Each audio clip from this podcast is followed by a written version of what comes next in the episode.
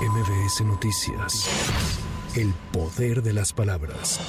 En estos momentos, el presidente López Obrador y funcionarios de seguridad de Estados Unidos, encabezados por el secretario de Estado Anthony Blinken, llevan a cabo el diálogo de alto nivel de seguridad entre ambos países en Palacio Nacional, en donde se abordarán temas como migración y narcotráfico. Además, el jefe del Ejecutivo Federal calificó como un retroceso la propuesta de la construcción de kilómetros de muro fronterizo en Texas. Tenemos una agenda todo el día van a trabajar servidores públicos del gobierno de Estados Unidos, del gobierno de México. Son temas relacionados con la migración, el narcotráfico, lo que tiene que ver con el desarrollo de América del Norte.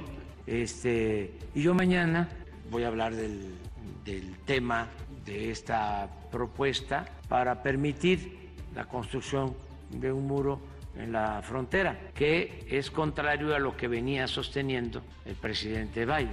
Cuestionado sobre la extinción de la agencia oficial de noticias Notimex, el presidente López Obrador reveló que se llegó a un acuerdo y se liquidará a todos los trabajadores sindicalizados y de confianza. Señaló que desconoce el monto que le corresponde a cada trabajador, pero aseguró que está autorizado el presupuesto para el pago. No conozco los detalles, pero eh, sé que ya se llegó a un acuerdo para atender a todos los trabajadores de conformidad con la ley, tanto a los trabajadores sindicalizados como a los trabajadores de confianza. Se les va a liquidar. No conozco el monto que va a entregarse a cada trabajador, pero ya está autorizado el presupuesto y es un acuerdo entre las partes. Se logró después de mucho tiempo un consenso. Hasta ahí tengo información.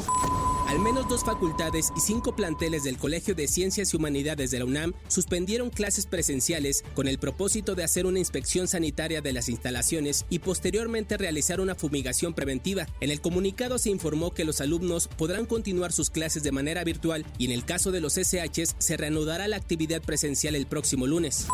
El INEGI informó que el indicador de confianza del consumidor tuvo un avance mensual de 0.1 puntos en septiembre pasado, por lo que se ubicó en 46.8 puntos. En su comparación anual tuvo un aumento de 5.7 puntos respecto al mismo mes del año anterior.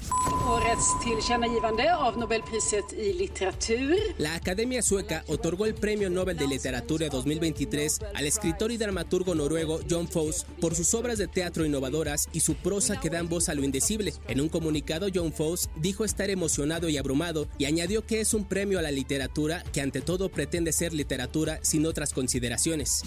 Para MBS Noticias, Giro Montes de Oca. MBS Noticias. El poder de las palabras.